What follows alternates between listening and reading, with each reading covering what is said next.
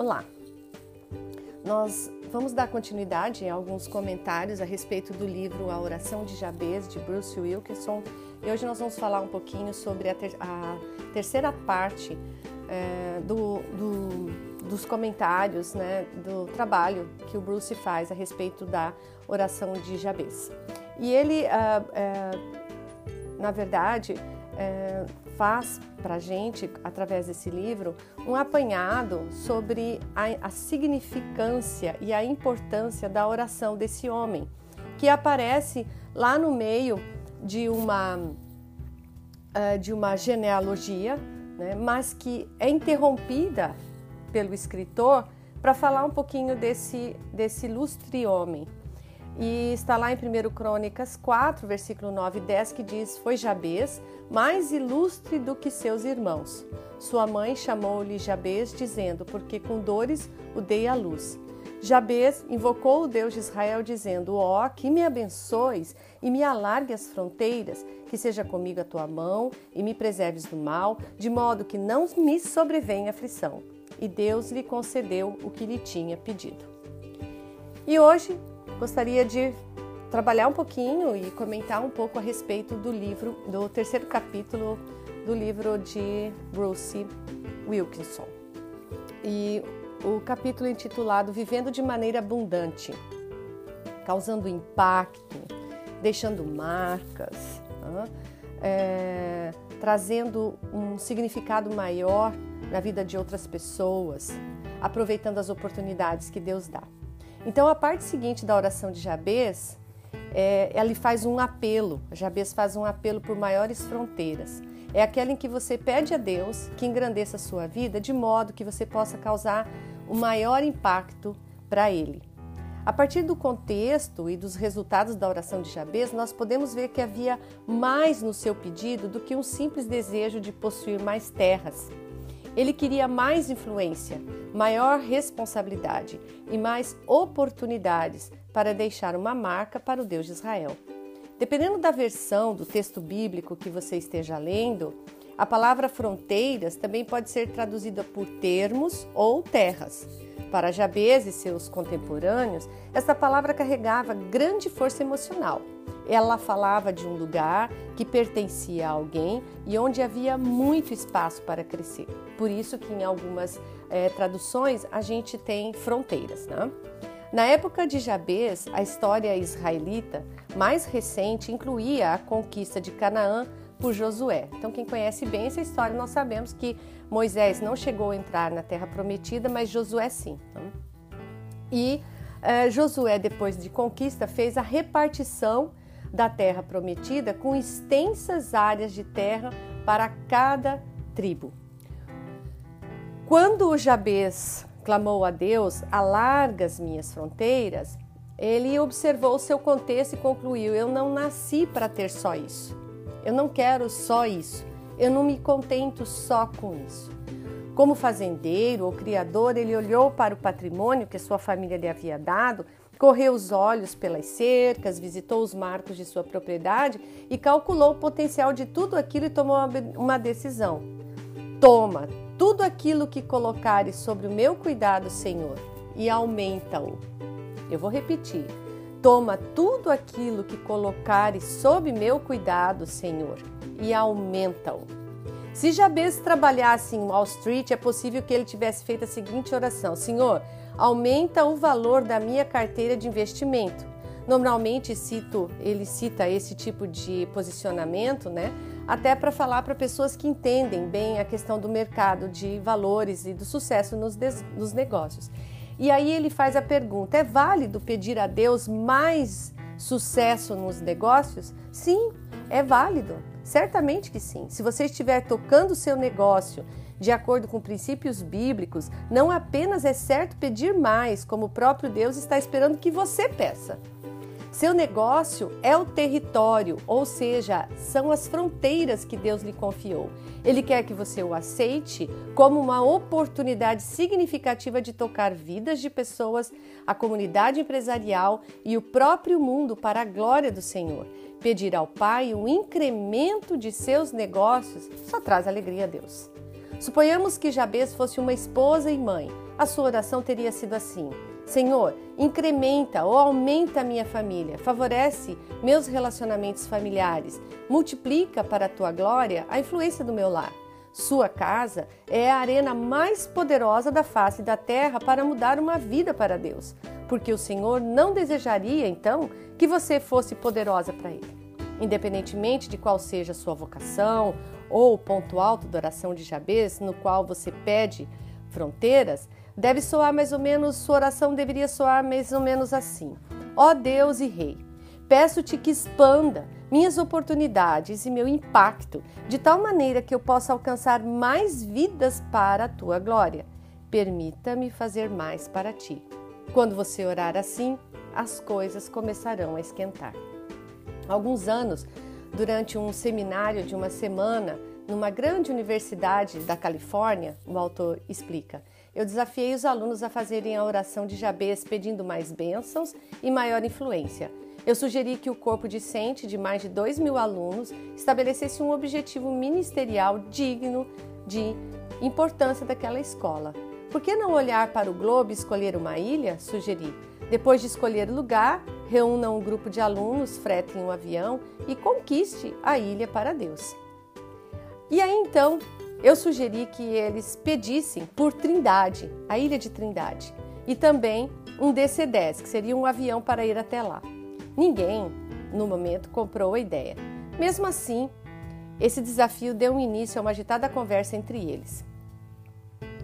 Passei a maior parte daquela semana fazendo uma pergunta para aqueles alunos. Se o Deus do céu o ama infinitamente e quer que você esteja diante dele a cada instante, e se você sabe que o céu é um lugar muito melhor para você, então por que será que ele deixou você aqui na terra? Expus a cada aluno que encontrava o que achava ser uma resposta bíblica para aquela questão. Você está aqui porque Deus quer que você alargue suas fronteiras, conquistando novos territórios para Ele, talvez uma ilha ou a Ilha de Trindade, e alcançando pessoas em nome dele.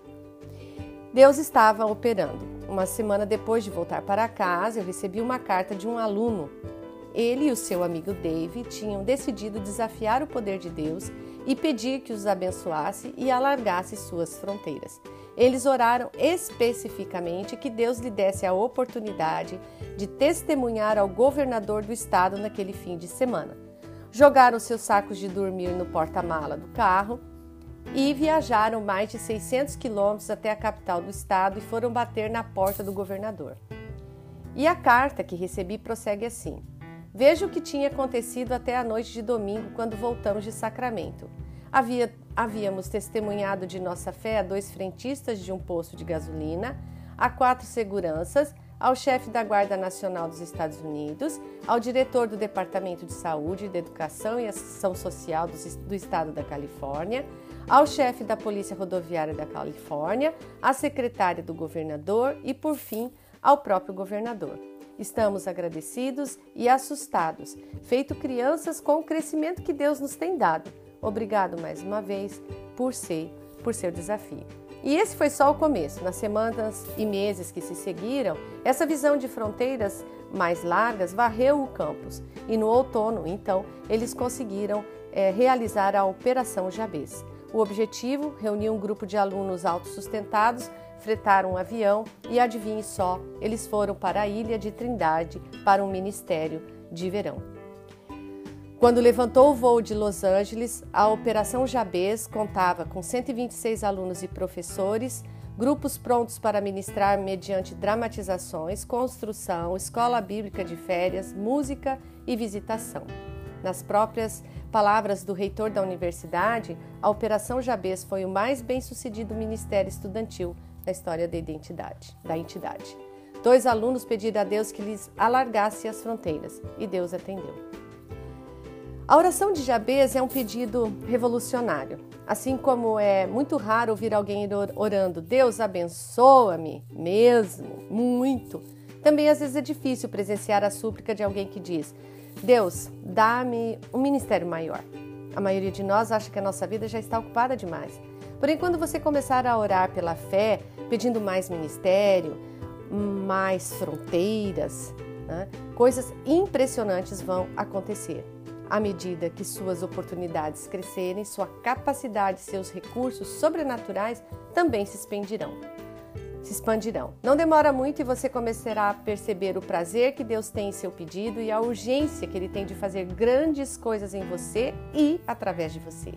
As pessoas vão bater na sua porta ou se sentar na mesa ao seu lado, começarão a dizer coisas que vão surpreender até elas mesmas.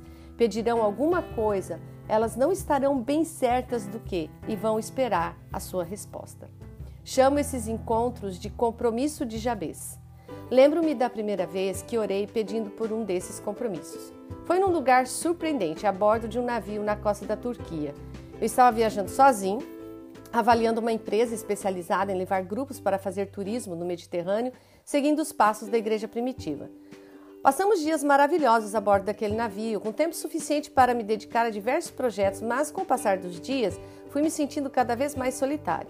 Na manhã em que ancoramos em Patmos, a ilha onde João escreveu o livro do Apocalipse, cheguei ao fundo do poço. Em vez de seguir o roteiro turístico, caminhei pelas ruas daquele pequeno porto conversando com Deus e disse: Senhor, sinto saudade de casa estou fraco, dizia eu, mas quero ser teu servo. Mesmo aqui, alarga as minhas fronteiras. Manda-me alguém que precisa de mim. Essa é uma frase que eu gosto muito. Manda-me alguém que precisa de mim. Numa pequena praça, encontrei um restaurante com mesas na calçada, sentei, pedi um, um, uma xícara de café e poucos minutos depois eu ouvi a voz de um homem atrás de mim. Você está no navio do cruzeiro? Eu olhei para trás e vi um jovem caminhando em minha direção. Sim, eu estou, e você? Ele disse que era americano e que vivia na ilha. Perguntou se poderia sentar-se ali uh, comigo. E seu nome era Terry. Poucos minutos depois ele já estava me contando sua história. De acordo com o que me contou, seu casamento estava à beira de um penhasco. Na verdade, aquele dia era o fim de tudo. Sua esposa dissera que partiria à noite. Você sabe o que eu estava pensando naquele momento, não é? Tá bom, senhor. Acho que esse é o meu compromisso de hoje e eu aceito. Você quer que sua esposa vá embora? Perguntei a ele. Ele disse não. Posso sugerir-lhe uma coisa? Ofereci-me. Quando ele disse sim, soube que era a confirmação dada pelo Senhor de que aquela seria mais uma experiência de Jabez. Passei uma hora conversando sobre vários aspectos e princípios bíblicos para um casamento feliz. Terry nunca ouvira falar de nenhum deles. Quando já estava acabando, Terry estava tão ansioso para ter uma oportunidade de colocar em prática aquelas ideias salvadoras que pulou da cadeira e ficou em pé na minha frente. Terry, disse eu, Quero ouvir notícias de como foram as coisas entre você e sua esposa hoje. Aconteça o que acontecer, venha até o navio antes de partirmos e me conte, está bem? Ele concordou, despediu-se e partiu. Naquela noite, todos voltaram ao navio, eu estava no convés esperando alguma coisa. Ainda me sentia solitário, um pouco frustrado, e comecei a repensar o que se passara no coração daquele rapaz naquele café. Quando o capitão ordenou que se desse o último apito anunciando nossa partida, fui até a proa onde a tripulação estava ocupada, mexendo com as amarras do navio. E ali, correndo, atrás de nós pela costa, vinha um casal de mãos dadas. Quando chegaram perto o suficiente para me verem da balustrada, começaram a gritar: Funcionou, funcionou, vamos ficar juntos. Durante o resto da viagem, fiquei tão contente com o que Deus havia feito que senti como se estivesse flutuando pelas águas sem precisar do navio. Deus havia marcado um compromisso na agenda daquele jovem para que pudesse se encontrar comigo. Começamos a nos, nos, aproximar a partir do momento em que orei pedindo por uma vida mais ampla no serviço do Senhor. Vivendo de acordo com a matemática de Deus, independentemente de quais sejam nossos dons, nossa formação, nossa vocação, o chamado que recebemos de Deus é para realizar sua obra na terra. Se quiser, pode chamar a isso de viver sua fé em prol dos outros, pode chamá-lo de ministério, também pode chamá-lo de expediente diário de ser cristão, seja qual for o nome que você lhe dê. A verdade é que Deus está procurando pessoas que queiram fazer mais, pois com tristeza o que vemos é que a maioria dos cristãos parece se recusar a viver neste nível de bênção e influência. Para a maioria de nós, a relutância provém de números certos, mas numa aritmética totalmente errada. Veja o exemplo: quando determinamos o tamanho do território que Deus tem em mente para nós, temos em nosso coração uma conta que se soma mais ou menos assim: minhas habilidades somadas à minha experiência, somadas a treinamento, somadas à minha personalidade e aparência, somadas ao meu passado e ainda somadas às expectativas das pessoas que totalizam o território a mim reservado. Não importa quantos sermões já tenhamos ouvido sobre o poder que Deus tem de trabalhar através de nossa vida, nós simplesmente encobrimos a pequena palavra através. É claro que dizemos que nosso desejo é que Deus trabalhe através de nós, mas o que realmente queremos dizer não é através, mas normalmente por ou associado a nós. Mas o lembrete que Deus nos dá é o mesmo que ele, nos, que ele deu aos judeus quando estes voltaram do cativeiro para uma terra dizimada. Deus disse: Não por força, nem por poder, mas pelo, pelo meu espírito, diz o Senhor dos Exércitos, lá em Zacarias 4,6. Nosso Deus é especializado em trabalhar através de pessoas, através de você. Pessoas comuns que creem num Deus sobrenatural que vai cumprir sua obra através delas.